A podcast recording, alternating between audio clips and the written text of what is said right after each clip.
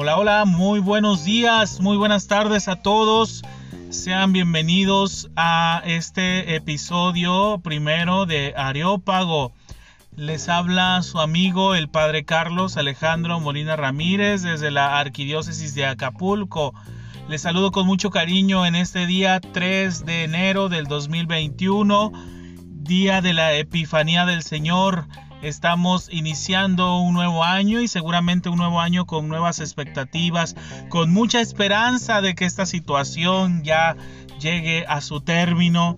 Pero sabemos pues que con la ayuda de todos y con la responsabilidad de todos, pronto, pronto veremos esa luz al final del camino de esta pandemia que durante el 2020 pues nos ha nos ha fraguado, nos ha, nos ha traído desolación, pero sobre todo nos ha traído también esa, ese, esa chispa de esperanza en que las cosas van a poder cambiar.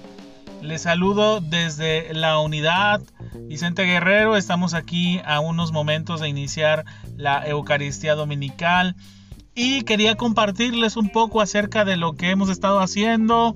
Eh, Ciertamente me tardé mucho en sacar este primer episodio por diversas circunstancias, algunos, algunas agendas de trabajo, ahí en el seminario donde yo estoy laborando con los muchachos del seminario menor, con los muchachos de preparatoria, situaciones ahí de salud que no me permitieron tampoco eh, seguir el proceso, pero gracias a Dios en este 2021 vamos a iniciar con mucho ímpetu, con mucha alegría, teniendo dos episodios por semana un episodio los días viernes con algunos temas que ya estoy preparando para todos ustedes y un episodio de dos domingos que sería parte de la reflexión de nuestra, de nuestra celebración dominical. Entonces prácticamente estaríamos llevando como dos secciones, la primera sección del podcast propio y esta segunda sección con la cual yo inicio hoy, que es un poquito acerca de la semblanza de la reflexión dominical. Pues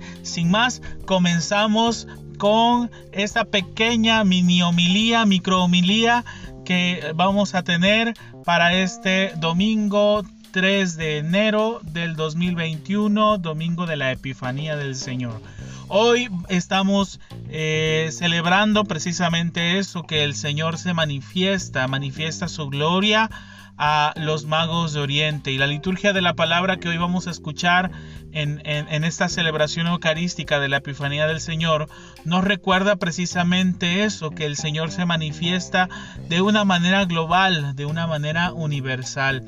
En la primera lectura del profeta Isaías nos habla precisamente de eso, de que todos los pueblos van en torno a la luz.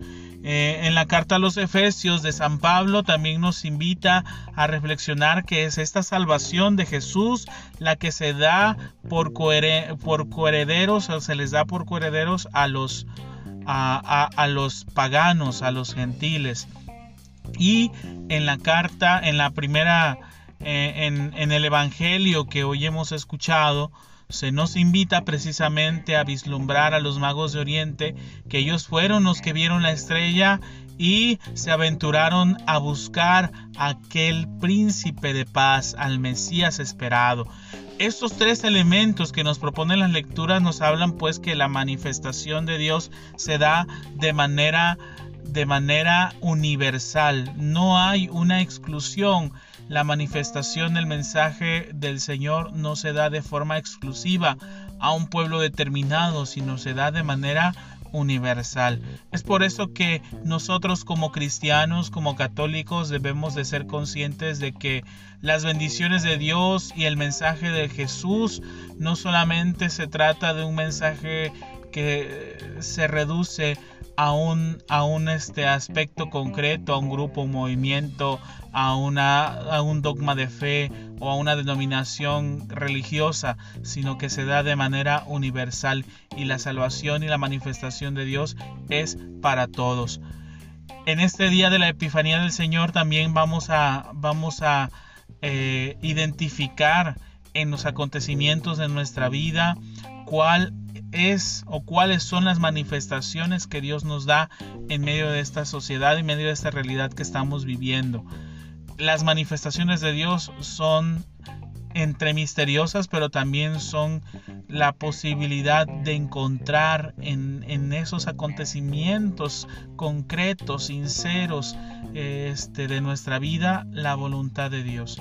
Vamos a pedirle pues al Señor en este día que nos dé la oportunidad de reconocerlo en las manifestaciones que Dios nos da a lo largo de nuestra vida, de nuestra vida cristiana y de los acontecimientos que nos toca vivir en estos momentos cruciales de nuestra vida del, 2000, del inicio del 2021.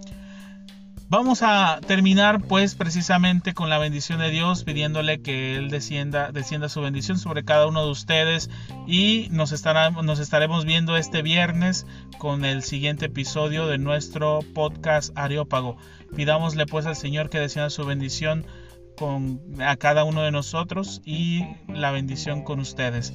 Que la bendición de Dios descienda sobre ustedes, Padre, Hijo y Espíritu Santo, y les acompañe siempre. Amén. Les mando un fuerte abrazo, que Dios les bendiga, un excelente domingo y ahí en la, en la partida de rosca pues esperemos que les salga el niño Dios para que el próximo 2 de febrero, el día de la Candelaria, nos puedan invitar a, a los tamales y a la tole.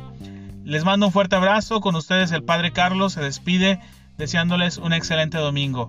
Que Dios les bendiga y nos vemos el próximo en el próximo episodio de Areópago.